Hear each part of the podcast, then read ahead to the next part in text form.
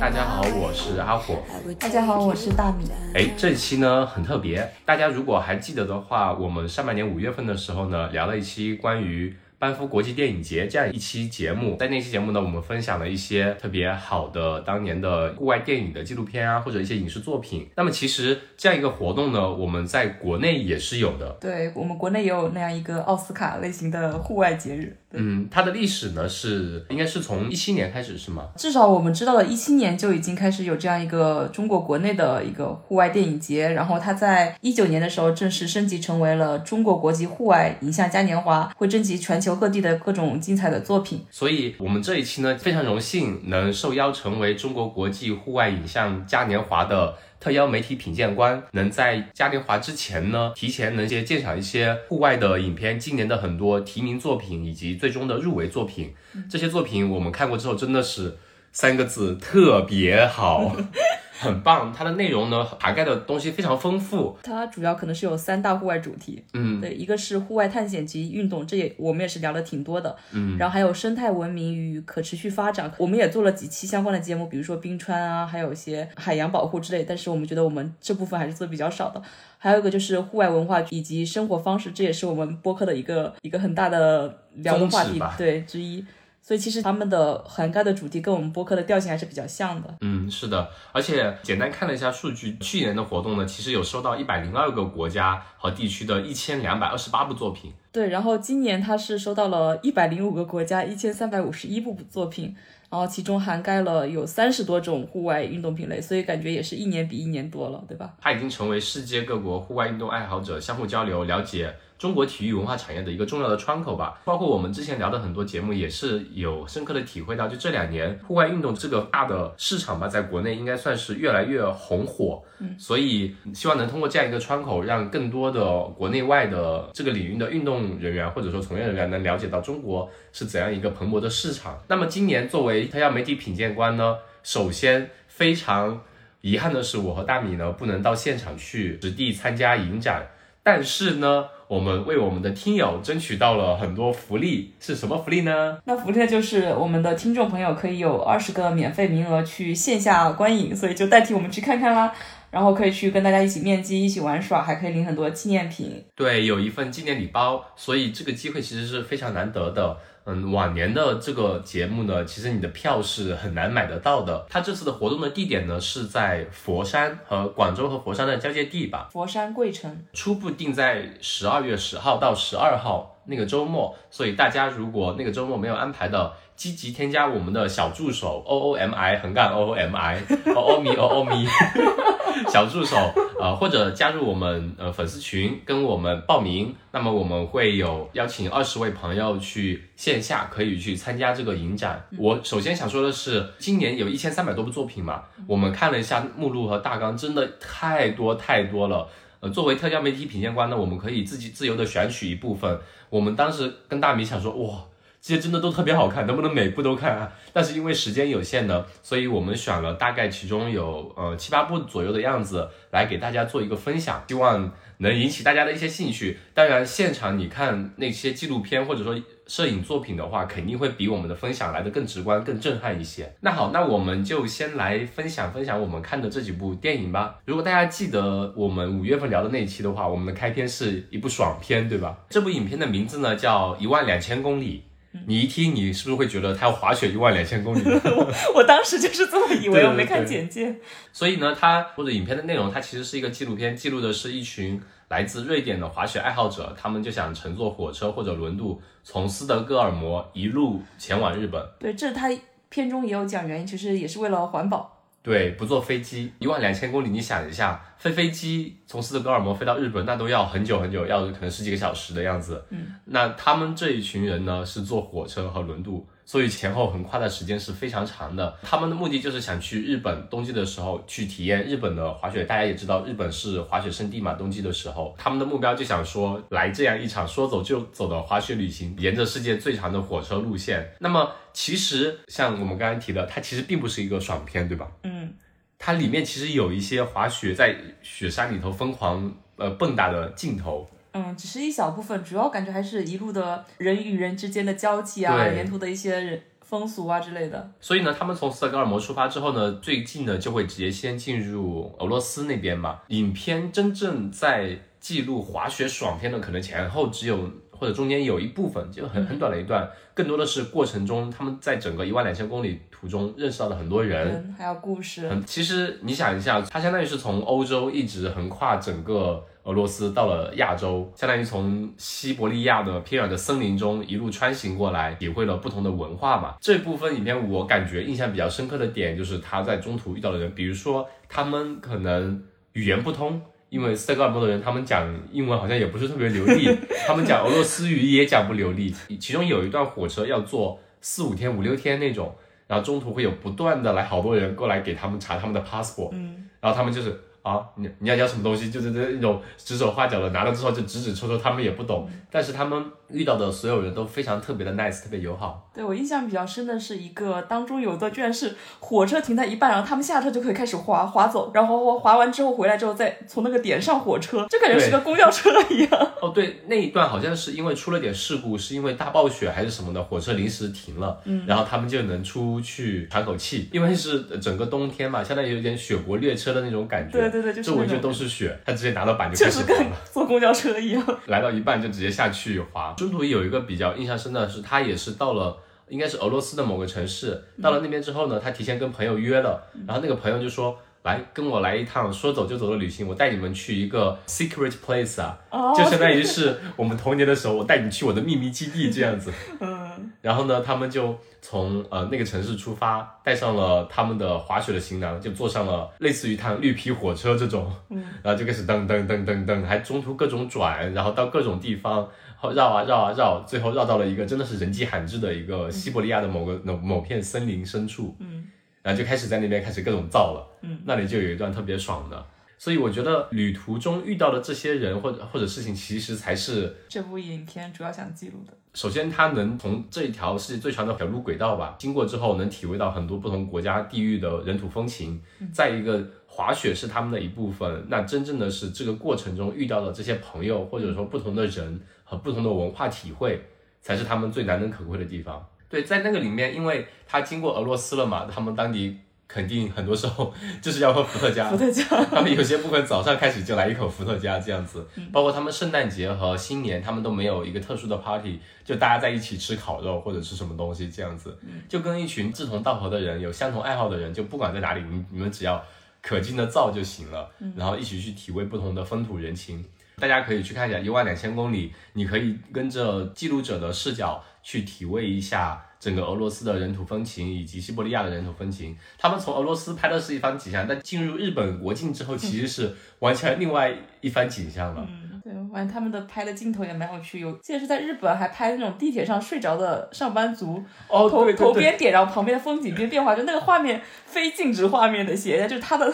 对，那个是他们从俄罗斯进入日本地界的第一个镜头，就俄罗斯那边就是喝酒，各种嗨，各种造，然后下雪，突然画风一转，就是地铁上就点着头在那边沉睡的上班族，就感觉死气沉沉。但是画风又一转，就变成了在夜 店里面就噔噔噔噔在那边跳各种嗨。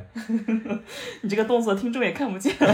这五字不太行。嗯，所以这部影片也很挺有意思的，可以去看一下，会看得很爽很开心。那我们选完这一部影片呢，开始看完之后就会觉得，哎，有意思。那我还想看更多部。我们再来讲讲后面我们看的两部是关于金鱼的。大家也知道，我们在之前呢邀请了我们一位嘉宾叫林，他也是一位追金人，天天喜欢追着金鱼拍照片的。接下来要讲的这两部影片呢，都是关于虎鲸的。那你讲我们要看的第二部影片是叫什么呢？尤利西斯，就这个影片就是讲了一个驯鲸师和虎鲸的故事，嗯算是人和虎鲸的一个，我觉得是一个悲剧吧。嗯，为什么算是悲剧呢？你可以简单来介绍一下整个剧情吗？这部影片它讲的就是一只两岁的虎鲸在冰岛一九八零年被捕猎了，然后被带到了西班牙的海洋馆接受培训。然后这个影片主要讲的就是他那只被捕的虎鲸和那个驯鲸师之间的故事。他们在一起待了十四年，然后虎鲸曾两次救过那驯鲸师的生命。之后，他是那条虎鲸被训送到了美国，然后他们俩就分开了。印象最深的就是隔了二十五年后，那个训鲸师去到美国去看完那只虎鲸，就是那么长时间，我我们人类可能都互相不记得了。但是他站在那个海洋馆的那个玻璃鱼缸旁边，那只虎鲸就认出他，然后就是就看得出来他很开心，然后在那用嘴贴着那个幕布贴那个鱼玻璃鱼缸嘛，我当时就泪崩了。对，嗯，所以他讲的就是就是尤里西斯嘛，怎么说呢？我觉得这部影片是有点沉重吧，也有点悲剧的。首先，我觉得比较沉重的是，我看到。一开始尤里西斯被捕获，然后变成动物园里面的一只虎鲸的时候，我其实就有一点，这什么呀？为什么要放这个？我以为他会陈述虎鲸在动物园里面接受的不公的待遇。后面在开始看之后，发现他是更专注于尤里西斯他和他的训鲸师之间的关系。尤里西斯他本身是非常通人性的，而且跟训鲸师培养出的感情也是非常深厚。像你说的，隔了十几年之后，他还能认出他来。二十五年。对他这部纪录片，他在拍摄的时候是不断的闪回的，闪回了他训鲸师年轻时候跟虎鲸的样子，还有他现在的呃训鲸师年老的样子，不断的有闪回，你会有刚开始有点错愕，到了他现在之后，你会看到隔了二十五年之后，虎鲸他还会依然记得训鲸师那个感觉，你会觉得他很通人性，他跟人之间的那种感情是非常非常深厚的，很让人感动。但是你再回想一下，又觉得有点悲哀，嗯，就是人类捕获了他。让他这辈子只能活在这样一个狭小的鱼缸里面。他本身应该是属于遨游在大海里面的自由的精灵，但是现在被捕获，只能为人类表演。然而他这种情况下还是非常的记得当年陪了他十四年的一个训鲸师。嗯，有点矛盾。一方面人类限制了他的行为，另一方面他又表现出了对人类的那种深厚的感情。我就觉得有胸口很闷、很难受、很不舒服，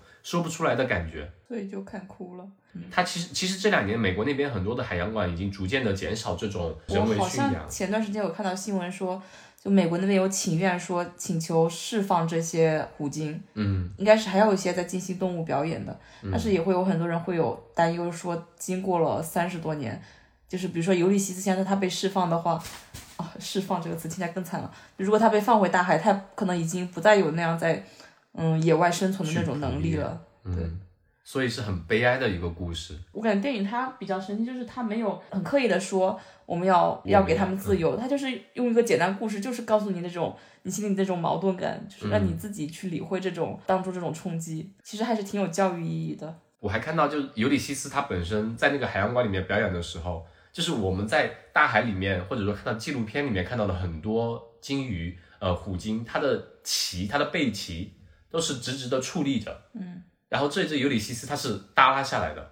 啊，我都没有注意到这个点。对，是耷拉下来的。我不知道是因为它有特殊的行为或者什么呢，还是说有什么特殊的含义？但是这种就给我最直观的感觉，我就觉得是真的，好像外面自由翱翔的虎鲸，它的背鳍是直挺挺的，很自由、很潇洒的状态，但很精神的、很活泼的。但是在海洋馆里面这只，它的背鳍是侧弯的、耷拉下来的。就觉得好像失去了生命力一样，嗯，所以这部影片其实，呃，还有比较好的一点是，它有保留了很多当时尤里西斯被捕以及被转运这很多的过程，一些历史资料，他们把这些相结合起来，能更让你更直观的体会到当时的发生的一些事情，以及会引起你的一些共鸣吧，觉得可能对他的。嗯，一些经历会更加的不公一些。嗯，其实他他的很多当时的历史影像的画质都不高，嗯，它不会影响你进入到那种氛围里面，嗯，所以它其实整个的剪辑拍摄都挺好的，嗯，是非常非常值得你去看的，可以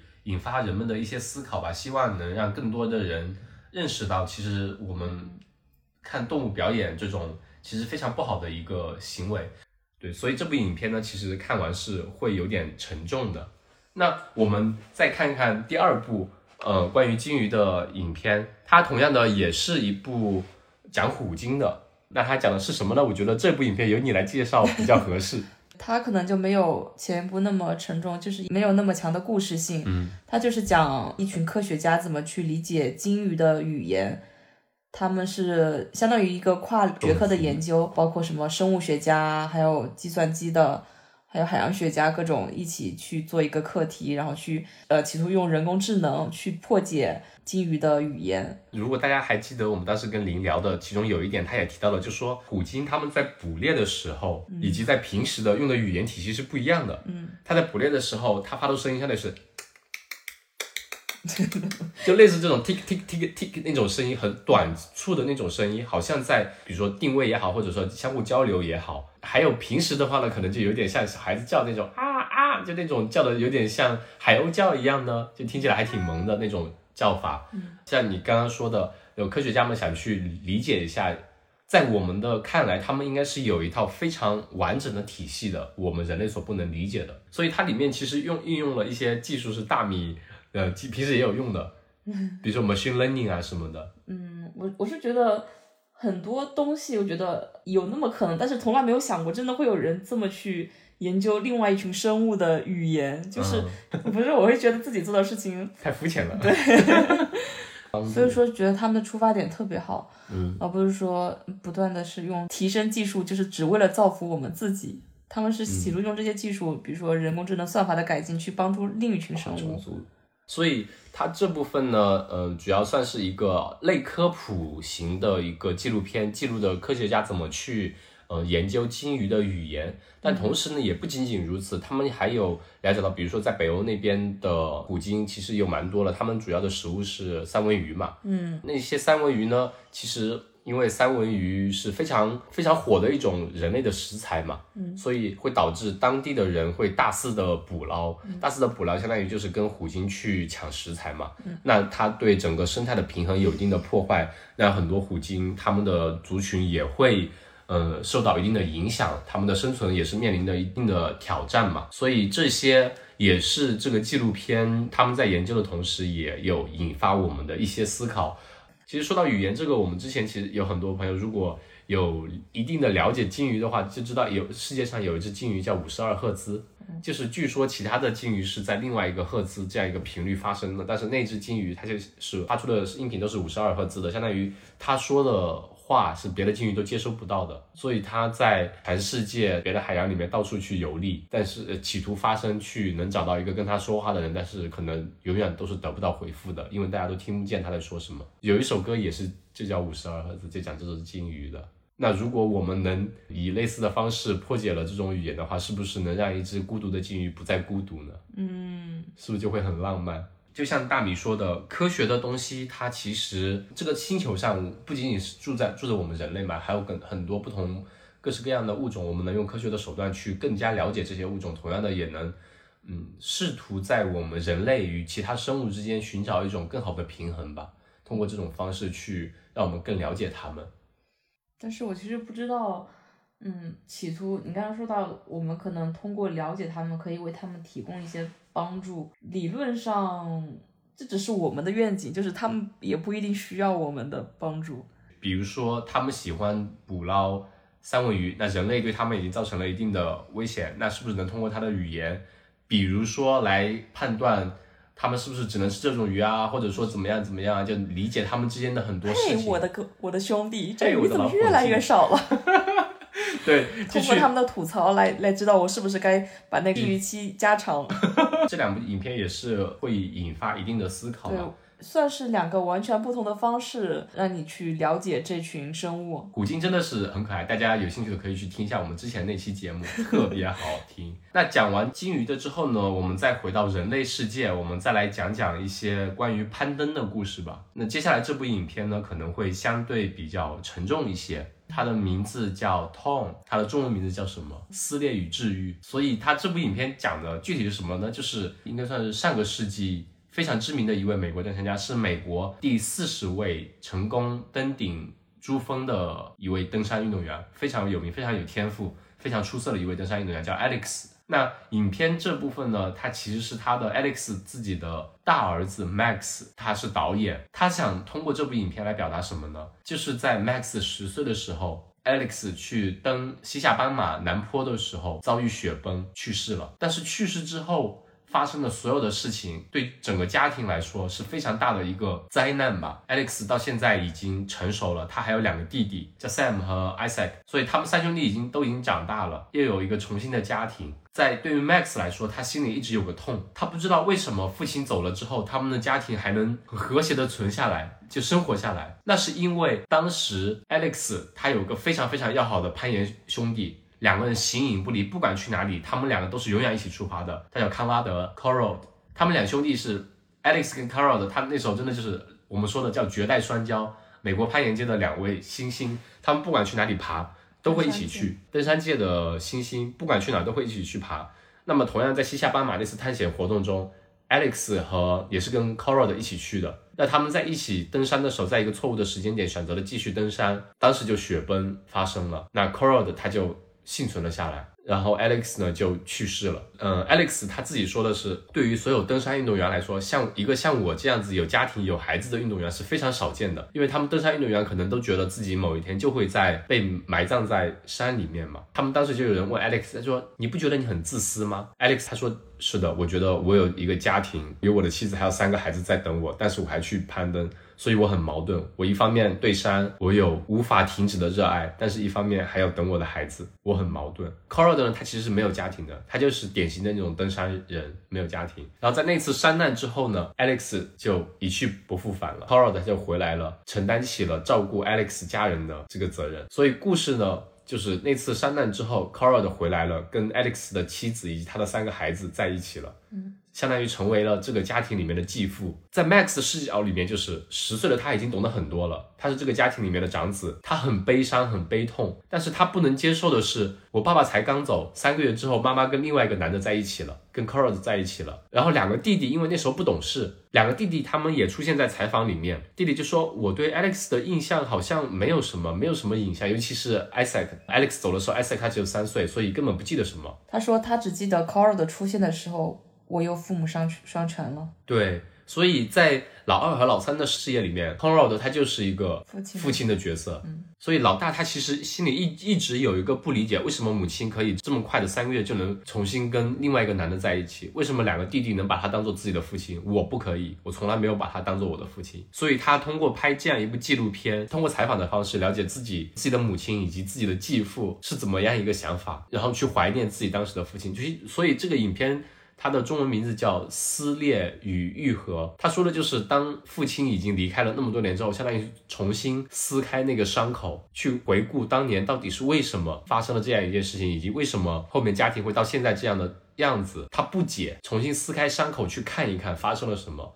那影片的最后，其实是他叫了 c o r a 的一句“爸爸”，是很感人的一个故事，很沉重又很感人。而且他的长子是唯一一个没有改变自己的姓氏，其他两个儿子都跟着 Corrad 姓了，所以是很悲伤的一个故事。那里面有有很多片段，其实是让你能忍不住落泪的。你讲讲有哪几几个你印象特别深的呢？其实不只是部分镜头或者画面，我是我觉得整部影片中有特别多矛盾的点，以及我好奇的点。比如之前我们有一期嘉宾是阿佐，他也经历了。比较类似的事情就是失去朋友，我们当时没有去跟他聊这个话题嘛，因为我觉得这个在国内也是比较敏感的一个，而且大家不会去愿意去太多的谈论自己呃失去的朋友。但是这部影片里面可能就是以幸存者的角度讲了非常多他们现在的心理状态，当时是怎么想的。我当中有几个印象比较深的点，就是那个康拉德他说。他活下来之后会有很多糟糕的想法，他会觉得自己自己的价值会不如死去的那个人，觉得就自己在背负着什么东西活着的感觉，以及他说背负了一个很大的罪恶感的那种感觉，所以他会去做了很多事情，反复是为自己去赎罪。他其实有说，我经常会有 unhealthy 不健康的想法，就是我为什么不去死？为什么死的不是我？对我当时觉得他能在镜头面前把这些展露出来，觉得非常难。就是我看的时候会不停的去想。他现在是几岁嘛？后来应该是像，应该是六十多岁的老人。嗯，五六十岁。就是他去回忆年轻时那些，我觉得很难很难去面对自己的伤口。所以就他们这个影片是基本上是把观众想知道的、想看的那些很不堪或者是很黑恶或者是所有的想法都暴露出来了。你会看到他就是又觉得自己有种怎么说，人类的好奇心被满足的爽感，又觉得我我理解了他那种痛苦的或者是那种纠结的时候，心里非常难受。嗯，所以就是一直在边看边哭，就是一种。共情的悲伤，嗯，而且影片它其实一开始你是不知道的，你不知道 c o r a 的是就康拉德跟他母亲在一起的，一开始他们只是长子在作为导演在采访他妈妈，在采访孩子，在采访 Alex 的朋友康拉德，嗯，就是采访说你们印象中 Alex 是怎样一个人，嗯，影片是以这个开端的，在他们眼中 Alex 就是一个非常厉害的攀登山运动员，是一个非常完美的，近乎真的是近乎完美的一个登山运动员，对自然有着。近乎疯狂的追求，非常的执着。但逐渐的、逐渐的，他会说有出现 Alex，他经常一去就是几个月，一年没有几个月在家，都是母亲一个人独自带着三个孩子长大，就能更能体会他母亲有说过一句话说。Alex 他去世之后，很多人把他神化了，觉得他是个超人一样的完美的人。但他其实并不是一个完人，他对于家庭的责任他没有尽到，这也是他自己很矛盾的一个点。因为 Alex 他自己本身就是说，我对这个山的热爱我没办法停止，我觉得大山一直在呼唤。但我理解他说这番话的时候，Alex 的妻子他当时是没有责备的意思，他就是知道，就是表达一个意思，他就是这样的人，我接受他是这样子的。嗯，但是我也要告诉你这个事实，就是这样，他当时没有为家庭，在他的。嗯，视角里没有为家庭付出他的，但是我不是责备的意思，他是，我感觉有这种意味在里面。而且有很多的画面，其实是因为 Alex 他本身出去攀登的时候都会有影像记录嘛，嗯，经常能看到在一个大本营里面，他躺在帐篷里面，嗯，然后打开一张是比如说儿子送的贺卡，嗯，说 Merry Christmas，他们他们圣诞节也不在，他对他们圣诞节的时候。跟康拉德是跑到了呃南极的冰盖上面去登攀登一座呃南极洲上面的一座山峰，都去做这样的事情。他经常会，比如说 Alex 会跟康拉德说：“我问我的孩子们，他们想去哪里？他们想去迪士尼，他们不想去，他们不想去爬山，不想去滑雪，不想去滑雪。”然后在他去世之后，就是嗯，康拉德回来之后，他当时跟他老婆打电话，跟他妻子打电话说：“对，他说我带你们去迪士尼，这是 Alex 的心愿，我想和你们一起完成。”对，Alex 每次去攀登都是跟康拉德一起，然后康拉德现在是对他的整个生活是真的知道的一清二楚，很理解他对家庭的那种感情的。对他有表达过非常多次，就是他跟 Alex 跟康拉德说，不知道怎么平衡家庭和事业。嗯。他有很多矛盾的点，就是那些矛盾的点，在在他逝世以后，就康拉德都一一的帮他完成了。嗯，其实我觉得他挺伟大的，但是他背负很多的，包括外界的闲言碎语，他们其实比影片影片中可能一笔带过。他说他们那几年有很多人有各种非议，嗯，包括很多人会走到他家喊喊康拉德 Alex，嗯，就对他来说，他活得不像自己，好像在完成别人没有完成的任务一样。对，他其实有说。在 Alex 去世之后三个月嘛，他们就再次结婚了。他们有问他说：“你们是什么时候开始有爱情的？”嗯，他就说从来没有哪个时间点，就是感觉一切那么自然而然的就发生了。嗯，我我看到有个镜头是他们接受一个节目的采访，嗯，那个那个主持人问的可能是我当时也有几秒钟的怀疑，就是怀疑他们真的有愤怒过、伤心过吗？然后后面就是一个镜头，好像是切到他儿子也问了同样的问题，就是。作为他长，就是他那个 Max 长子嘛，就天天跟跟他们生活在一起的人，他也会问，他就说自己无法想象，在经历到经历过那样的痛苦之后，他们还能那么快的走出来。Alex 妻子的回应，他就说，我从来没有觉得 Alex 离开过，嗯，因为康拉德他其实跟 Alex 两个人真的就是形同兄弟，真的像一个人一样，对彼此非常非常非常了解，有有着共同的爱好。他妈妈就甚至有时候会觉得康拉德可能就是 Alex，在他们这个家庭里面，可能就是扮演着一个 Alex 的角色，所以越发的会显得康拉德的伟大以及有一点悲哀。嗯，他跟他 Alex 的妻子在一起，肯定是会有相互爱慕的这种关系在里面，有爱情存在。嗯，但是很多一部分像他自己说的，我可能扮演的就是一个 Alex 的阴影的，我一辈子都是活在他的阴影之下。嗯。我要完成他未完成的所有的东西，我要帮他照顾他好他的妻子他的家庭，去完成这些心愿。嗯，他真的真的非常非常非常的伟大。嗯，就是如果我们用通俗点想，就是两个兄弟出去玩，一个死了，另外一个回来跟他嫂子结了婚，然后把他孩子变成了自己的孩子，而且他们没有没有生新的孩子，就当自己的孩子把他们养大，感觉很伟大。所以一开始。作为长子的 Max，他是一直不理解的。就这部影片从一开始的这种很冷漠，好像就是我们在怀念一个人，再到了后面看到了他作为一个登山运动员背后的一个家庭的故事之后，里面牵扯出的很多不同的感情线，你会发现其实很纠结。包括就是康拉德他为这个家庭所付出的，嗯，其实他母亲也付出了很多。可能我们看到的只是表面，但是你想象，他肯定会有考虑一些事情，比如说他要自己一个人怎么把三个孩子养大，嗯，他还要去面对外界的一些很多流言蜚语，他还要让自己振作起来。就是我记得他有有几个镜头，就是有两个非常对比非常鲜明，就是一个是在 Alex 葬礼上，他讲了一一席话，他穿着一身黑衣的衣服，就很悲伤。当时那个康拉德也在旁边，然后就是三个月后他们的婚礼，他穿了一身白衣服，好像。礼服，对白色的礼服，又讲了一句话。他讲话的，我记得印象中很大一部分主题还是说感谢康拉德在 Alex Alex 离开之后付出的一切，嗯就是他们那个相当于他们的婚礼吧，就是一个新的开始。还是在阴影之下。对，就是还是在那样的情况下，就是他们可能内心其实都有个心照不宣的一个。哦，对对对对对，心照不宣的，他们内心好像就是有个心照不宣的点，嗯，就知道我们 Alex 就会一直在我们身边，我们就是要以后这样生活的。而且他们有提到很多次，Alex 妻子和康拉德就不停的梦见，如果 Alex 回来看到这一切，他们应该怎么办？所以他们也是，就是即使在一起，也是带着有一种负罪感在一起的。嗯，也也，我感觉不是负罪感，就是接受这种存在，也不不一定是一种罪恶感。我觉得他更多哦对康拉德是一种救赎。朋友的朋友离世之后的负罪感，而不是说我跟他妻子在一起，帮他抚养儿子是一个嗯，就感觉像掠夺了他的一切，不对对，是因为这种没有掠夺感，对，对，我记得 Alex 的妻子说：“我正是因为爱 Alex，所以我才会和康拉德在一起。对他如果在的话，也会希望我能过得好。”嗯，是这样说的。对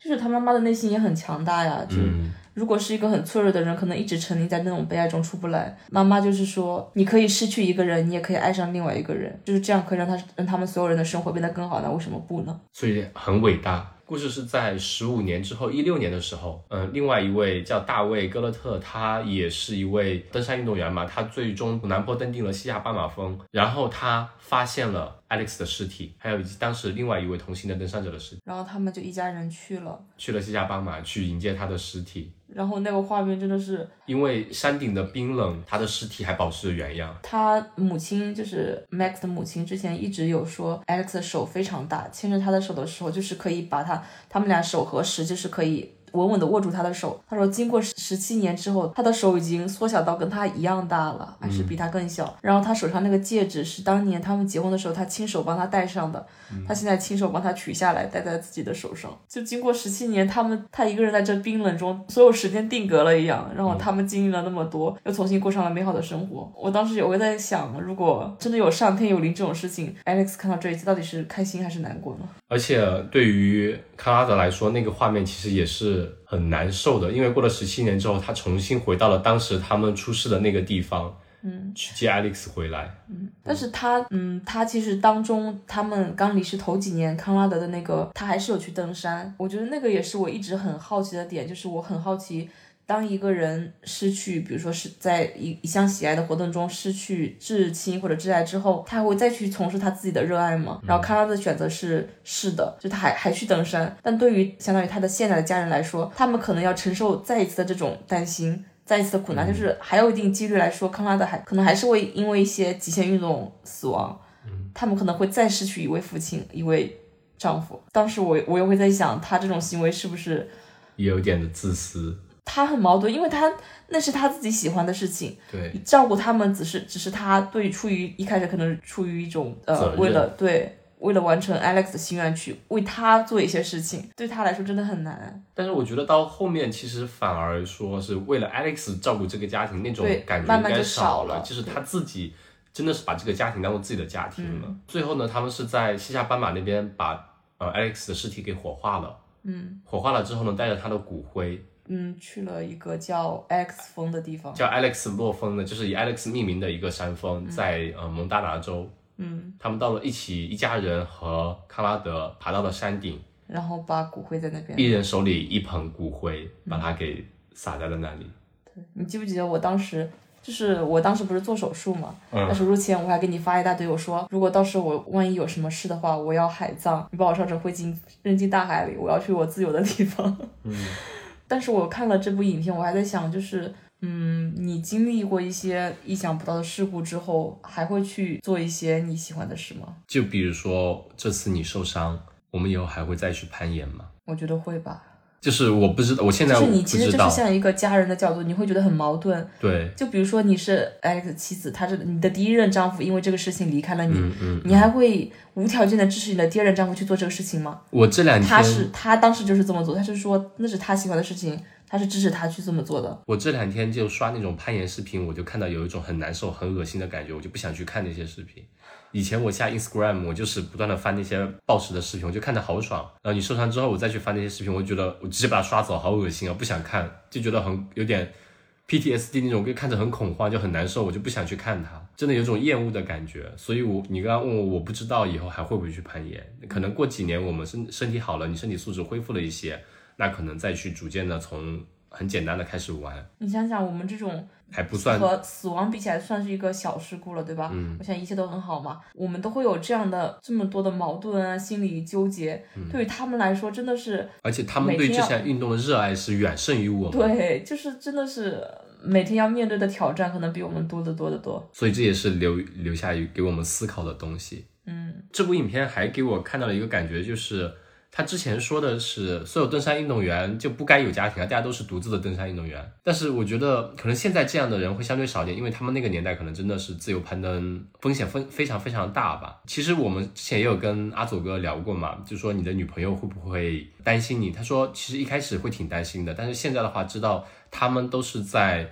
做好足够的训练准备，去面对不同的天气情况，而且是很谨慎的去做这样一项极限运动，就还比较放心。嗯，那回归到我们一开始的课题，就是我觉得热爱极限运动的人，我们之所以称为那那些运动为极限运动，它就是存在一定的程度能让你致死或者致残的。那你在做那项运动，尤其是你有父母、孩子、家人的时候，你要选择把握好自己的度，不是说一味的去不断的去挑战极限。当然，极限运动它本身蕴含的那种精神，就是你能不断的去挑战极限，但是你要在一个尽量可控范围内去触摸极限，而不是说只靠勇、只靠莽去挑战极限，那样是一种非常不负责的行为。你要确保做好一切准备。嗯，去触摸极限，去感受那项运动带来的刺激的感觉，但是绝对不是靠着一腔热血，就是去莽去所谓去体体味极限，那那种就是纯粹对自己的家人不负责。但是同样的，极限运动这种东西，我们很难说，有时候出事真的是一些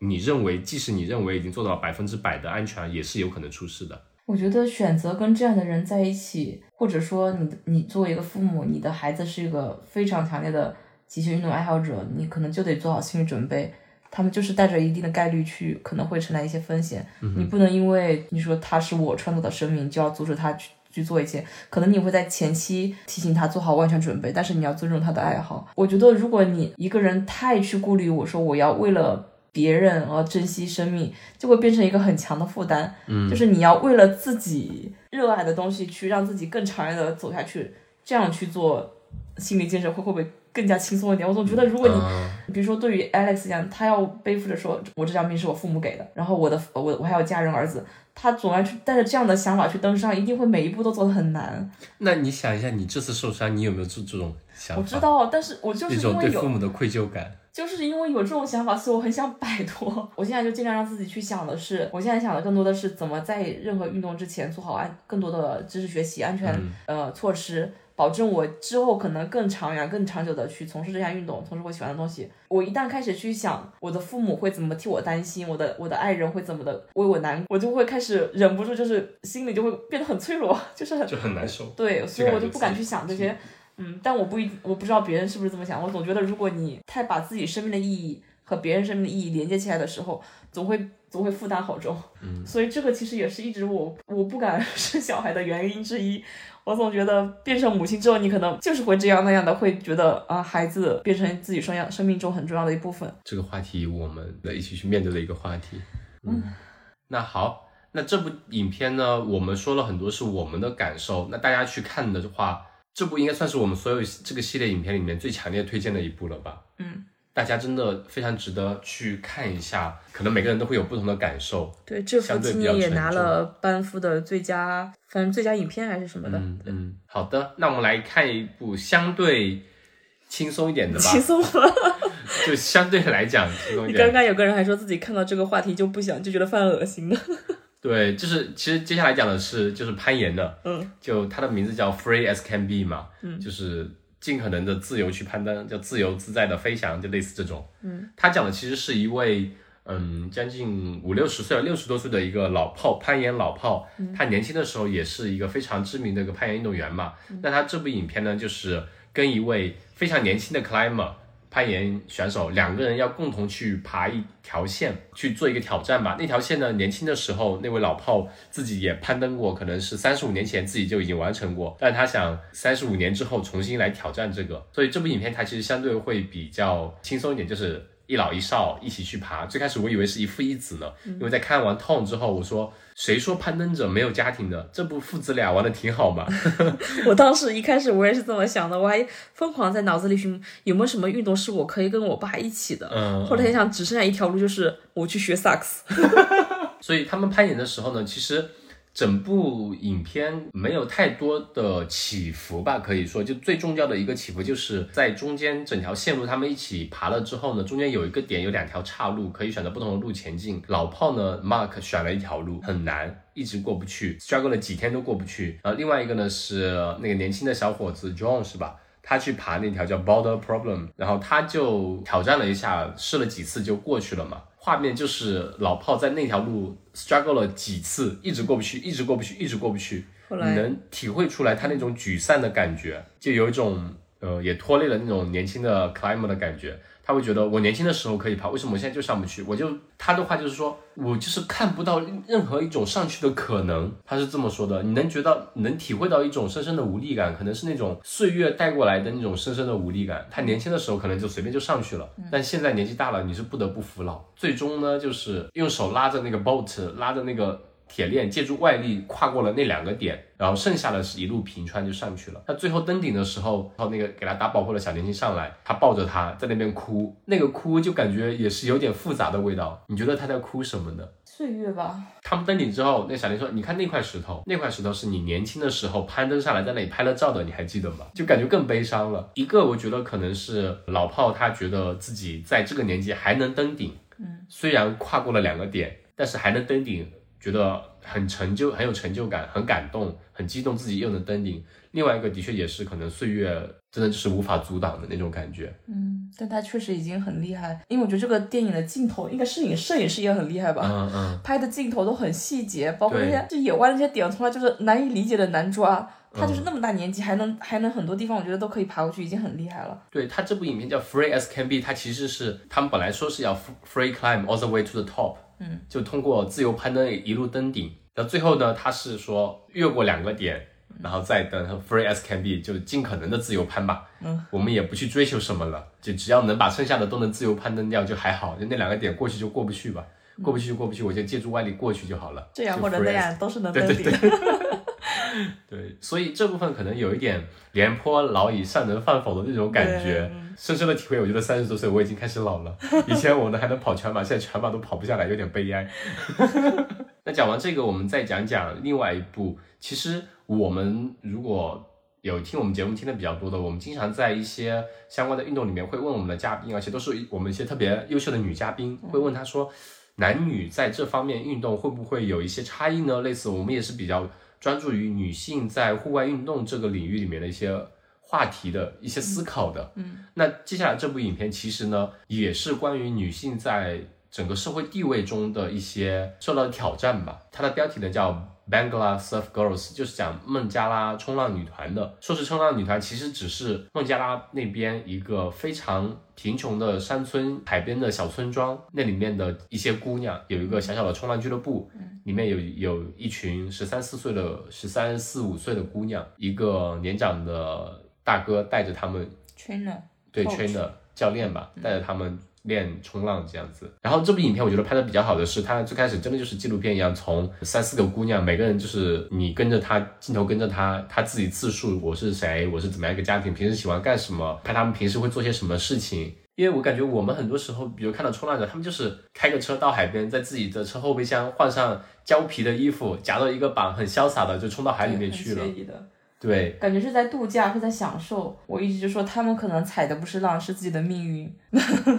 就是孟加拉那边，就是他影片的那个村庄，其实是一个不只是村庄，是那个国家都是一个，嗯，男女比较不平等的一个。孟加拉那边跟印度都是一样嘛？你看那些印度片的，印度的女生在家里就是没地位的，她们很多十三四岁就会被卖掉，或者说去给嫁个好人家，这就是他们的命运。她影片第一个女主角小姑娘，她说路上看到一个姑娘啊，你看，你看，她也是我的好朋友，她跟我差不多大，十三四岁，她现在是两个孩子的妈，就是这种。所以影片全篇是讲了三个姑娘非常热爱冲浪，而且她们冲浪的非常好。他们当地还会举办一些冲浪比赛，他们也都是非常拿名次的比那些运动员嘛。但是唯一例外的，所有的家里面都非常的反对。唯一有些家里开始支持是什么呢？因为他们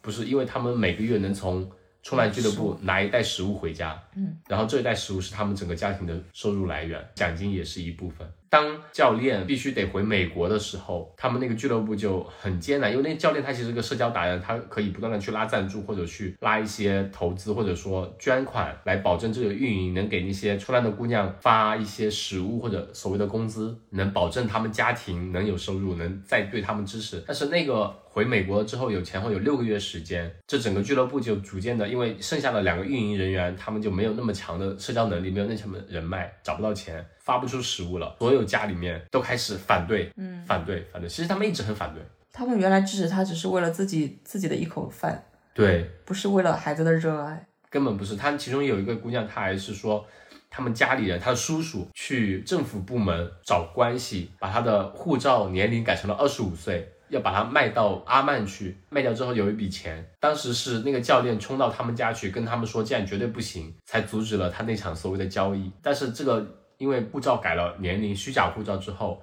导致那个姑娘之前其实是拿了他们当地比赛的第一名，可以去印度那边参加国际的冲浪比赛的时候，因为护照的问题过不去，她当时就很绝望的哭了。命运的捉弄，你能看看得出，包括其中另外一个姑娘，她脸上有一道疤，是因为当时冲浪的时候被旁边的那个队友不小心摔倒那块板子砸到脸上来，她说她我当时舌头已经都挂在外面去了。嗯，然后说哦，但是没什么呀。我后来被送到另外一个城市去救治的时候，我是坐着飞机去的。我觉得只要我能出去玩，我能坐飞机，这些算什么？这些伤根本不算什么。他们太想逃离那个那个地方了，感觉。对，就觉得他在他们的世界里面，我可什么事情都都都可以做，但是我要冲浪，或者说这是他们逃离的唯一途径，对，抗命运的方式。唉。所以他们就是孩女孩子在那边真的是社会地位非常非常非常低。十三岁了你还去玩冲浪，这个是年龄就应该去结婚生孩子，就会是这种，你就觉得很很悲哀，很替他们觉得不值生活在这样一个环境。是看到他们在海里面那么开心，然后每次收拾完回到家的时候，要面对那种整个那么黑暗泥泞的环境，父母的责备，对，然后第二天他们可能还是要顶着这种压力再出去。所以很多时候他们甚至就。不去上学，他或者说下了课不想回家，什么都不想干，就想第一时间冲到海滩边，尽可能多的在海里面泡着。嗯，他就觉得海里面才他才是最自由的。嗯，但是往往面对这些的时候，你又觉得很无力。包括那个教练也是，他很无力。其中那个脸上有疤的姑娘，她后来是真的没办法，在教练不在的那段时间没有收入，她就跟他妈去了别的城市开始打工。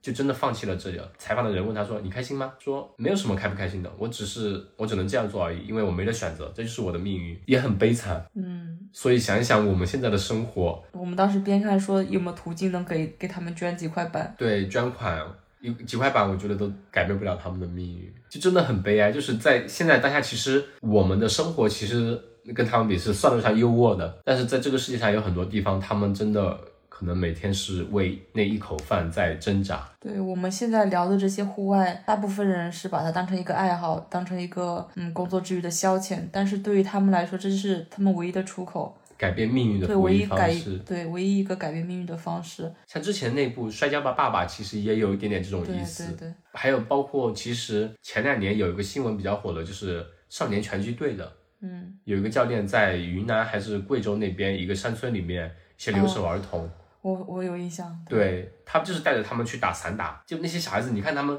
年纪轻，可能十几岁，就出去打的很血腥，鼻青脸肿的。但是因为政府有人可能举报啊，或者说看到类似的新闻，就是要把它关停，他们觉得哦，我要。保护这些小孩子，我要把这些小孩子送回学校去，让他们接受良好的教育。但是对于孩子来说，你相当于给他们砍断了他们走向外面世界、外面世界的一条路，很悲哀的一种，就是他们只能通过这种去搏命的方式抗争命运的不公吧。嗯，我当时还在想，真的当地就没有其他途径，比如说受教育之类的。后来他镜头带到他们的学校，我看了一下那个环境，我觉得真的不大可能。就算他。一些很嗯很少数的女孩子可能成绩真的很好，可以读完，可能还是嫁人，嫁一个更好的人而已，太难了。整个社会现状在那边就是这样子，嗯，很悲哀。但的确，就女性的社会地位的不公，这也是这两年比较热议的一个话题吧。只能说我们国家的现状，或者说发达国家或者大的一些发展国国家，我觉得可能也有，只是我们看不到。就同样的，如果不看这个影片，这样我们也想象不到在世世界上的某个角落会存在这样的情况。对我，我好像记得。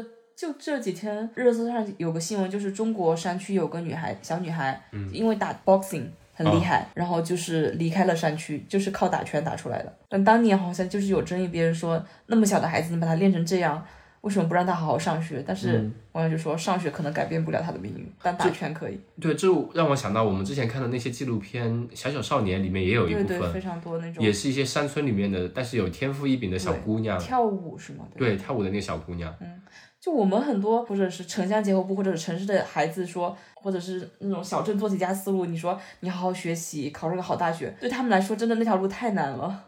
可能是一些我们平时当做一些，你比如说你的厨艺很好，你某项运动做得很好，他们把那些地方做到顶尖，可能还对他们来说更简单。就很多很多需要吃苦的东西，需要体力的，嗯，反而变成了他们。解放自己的方式，就让我想到联想的，就是最近的，嗯，在讲的一个话题是说，就比如在西方这边的很多国家，它其实职业技工，嗯，跟所谓的本科学历其实是同等地位的，嗯，你出来之后有一技之长，你的生活过得可能按照正规的本科出来的找工作，可能还是要更好一点，而且我们现在很多都不如有些蓝领啊。对，所以国内可能也在逐渐想倡导这种行为，说职业技校它其实培养出来的人对于这个社会上也是。是非常有用的，但是在我们国内目前的行情来看，就是它的社会地位就是不如本科出来的，它就是有学历歧视，所以也也有很多思考吧这部分，尤其是女性这方面的。还是很推荐这部。对，好，那我们再来讲下面一部，大家有听过火人节吧？就是火人节，它其实是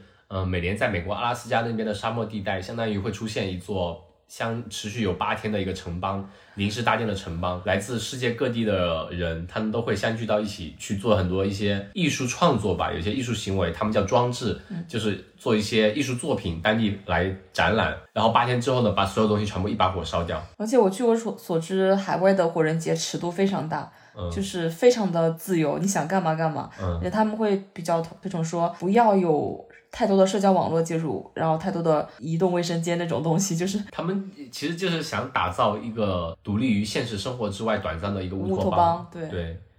在这边你是没有任何管束。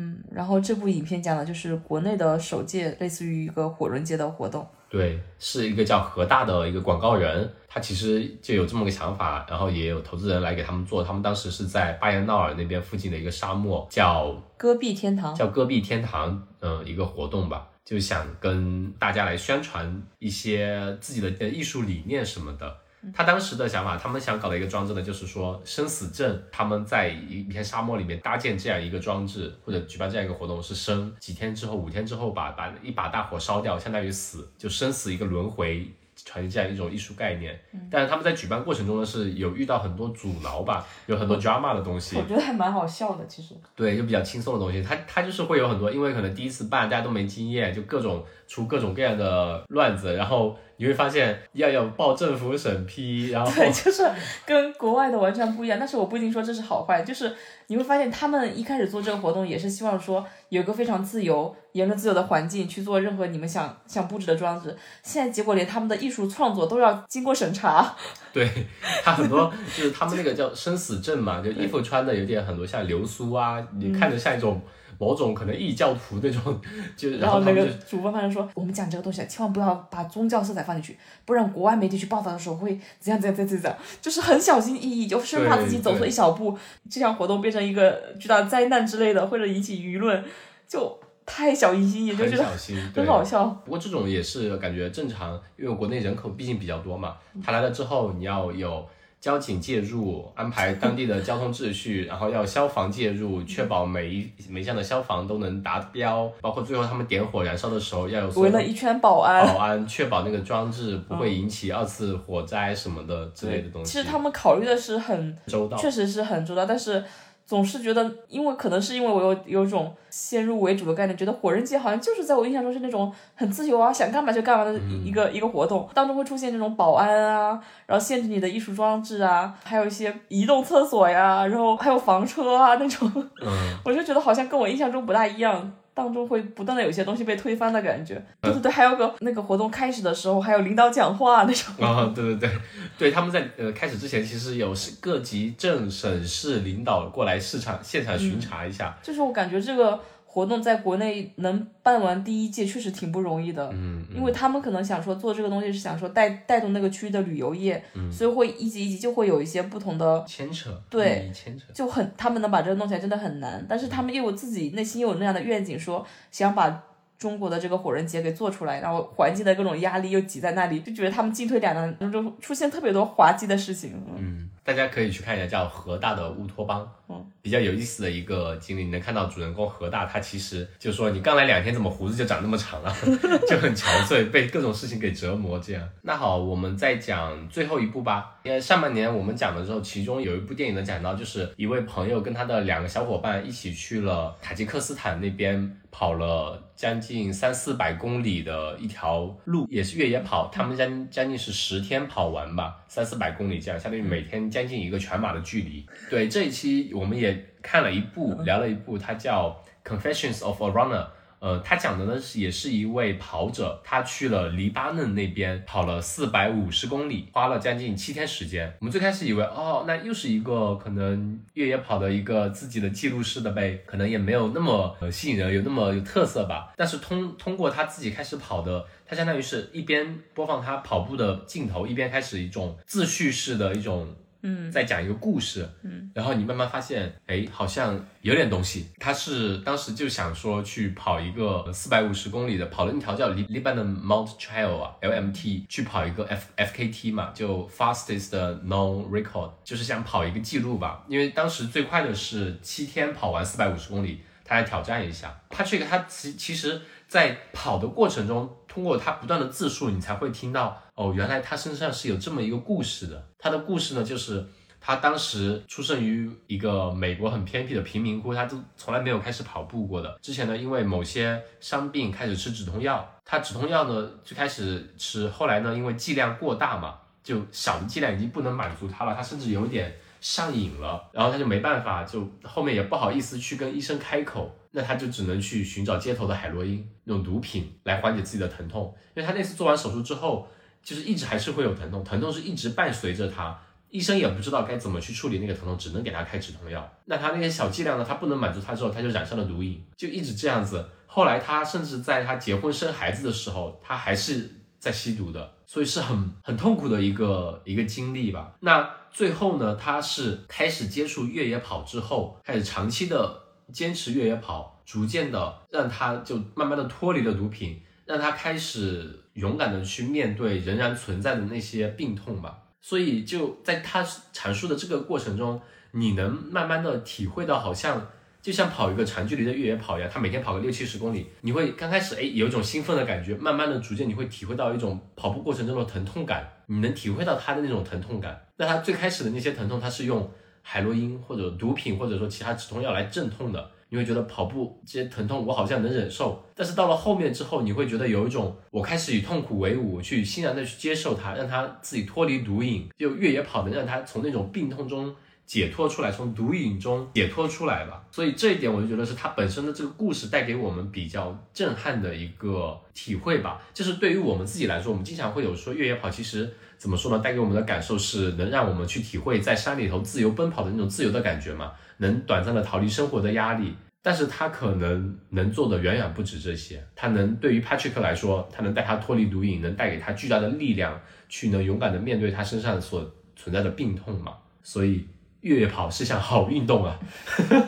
这部影片可能跟我们之前看过一些跑步的影片比起来，还有个更好的点，就是他把内心的那种自省或者救赎的那种故事线拍的会更加深刻一些，不是深刻，就是让人印象深刻一些。他这个标题就是一个跑者的自我告诫嘛。对对，就是那种自我救赎啊那种感觉拍出来了。而且他选择这个地方是黎巴嫩嘛，他在跑步的过程中，他那首先那边的风景特别漂亮。嗯。但是它会有经过一些城镇，你能看到很多高楼上面有弹孔很多，嗯，有些破碎的大楼，你能体会到那座城市黎巴嫩那边那个国家是饱受战火的洗礼的，能亲视从他的视角去体会到这个在亚洲大陆的边缘西亚那边。在黎巴嫩和呃叙利亚之间饱受战火洗礼，那个地方的人们的一个生活状态。但是通过他的某些，比如说他经过一些村庄的时候，当地的人会留宿他，他在那边过一夜，你又能体会到当地人的那种乐观积极的心态。嗯，即使饱受战火的洗礼，他们对于这种外来的人又还是非常好客，他们还会跳舞啊、唱歌、喝酒，小孩子也是在非常快乐的玩耍，就会有两个世界。对，会有一个非常鲜明的一个对比。即使在这样一个灾难饱受灾难洗礼的一个地方。就人们还是会以他们的一种乐观的行为去面对这个可能对他们非常不公平的一个世界吧。嗯，也是一些很值得我们去思考的东西。所以这部影片它对于我们来说不仅仅是一个跑者的纪录片，嗯，更多的是让我们体会到，首先是这项运动带给我们的那些巨大的能量，嗯，它能做的远远不止说只是一个简单的，比如说健康的生活方式，有更多的可能是精神上的一些建设。精神上的无穷的力量，还有一些就是通过一个跑者经历的一个镜头、一个角度、一个视野，能让我们更多的深入去了解到这样一个国家是怎样一个状态。他那部影片是拍摄在一七年的时候吧，当当时他在拍的时候，也会有当地的一些跑者会加入他一起跟他跑个二十多公里这样子。嗯，你也能体会到，在这样一个充满战争烟火的地方，也会怎么说呢？越野跑或者户外运动，它是不管贫穷或者战争。它总是能延伸到世界的每一个角落，去带给人们欢乐，去带给人们力量，力量或者说暂时的解脱，让我们能，我们也能通过他们这些跑者或者运动员的视角，能看到这个世界上原来还有这样的地方。所以这这也是这部影片带给我们的一些不同的东西吧。同样，我觉得也是我们这个嘉年华这项活动带给我们的一些额外的东西。它通过。全来自全球的不同的一些非常优秀的一些记录影像，能让我们作为观影者不用出去，不用去到达的那个地方，从运动的这个角度去体会到当地的一些人文或者说一些社会现状，从而能让我们对那些地方能有更多的关注，也引发我们对整个社会或者说对某些局部地区的一些现状的一些思考，或者说引发我们比如说对人与动物不同的生物界对整个地球的很多的思考。所以我觉得这也是我们这个嘉年华。非常值得我们去参与的一一项吧。其实我近两年有一些感觉，就是疫情之后，很多户外爱好者出不了门，所以就在家剪片剪的更多了，然后优秀的作品也越来越多。经常有一种我的时间不够用，我就很想看，很想我也想多看看，但我看不完。嗯，那我的优秀的作品，对。所以大家可以对就多参加一些这样的嘉年华的活动，或者多去看一些这样的影片，其实也是对影片。创作者一种非常大的支持和鼓励了，嗯，也可以拓宽自己的视野。就我们的双脚已经被束缚了，那我们的灵魂不能再被束缚。这其实也是我们办这个播客的初衷。我们一开始就说，因为疫情我们出不去，那我们就想跟不同的朋友来聊一聊，让他们跟我们分享不同的故事。那嘉年华，嗯，它是通过影片的形式，那我们就是通过朋友的自述、采访的方式来跟我们分享他们的故事。同样也能体会到很多他们一些户外运动带给他们很多不同的生活的经历，以及他们自己的故事对我们的一些激励吧。那我们这期节目呢就到这边，还有我们有二十个粉丝名额，大家有兴趣的话，添加我们的小助手 O O M I 横杠 O O M I，可以或者加入我们的听友群跟我们报名，可以去现场线下观展。再次说一下我们。口述的这些电影呢，其实真的只是片子里面的某一个片段，也只是我们自己的个人感受。你只有真的去看到了那部影片，现场去享受那部影片带给你的震撼，我觉得会更直观。你可能会有更多不同的理解，会非常值得。所以大家积极报名参加，可以现场去，还会有呃纪念礼包哦。那我们这期节目就到这边，谢谢大家，拜拜。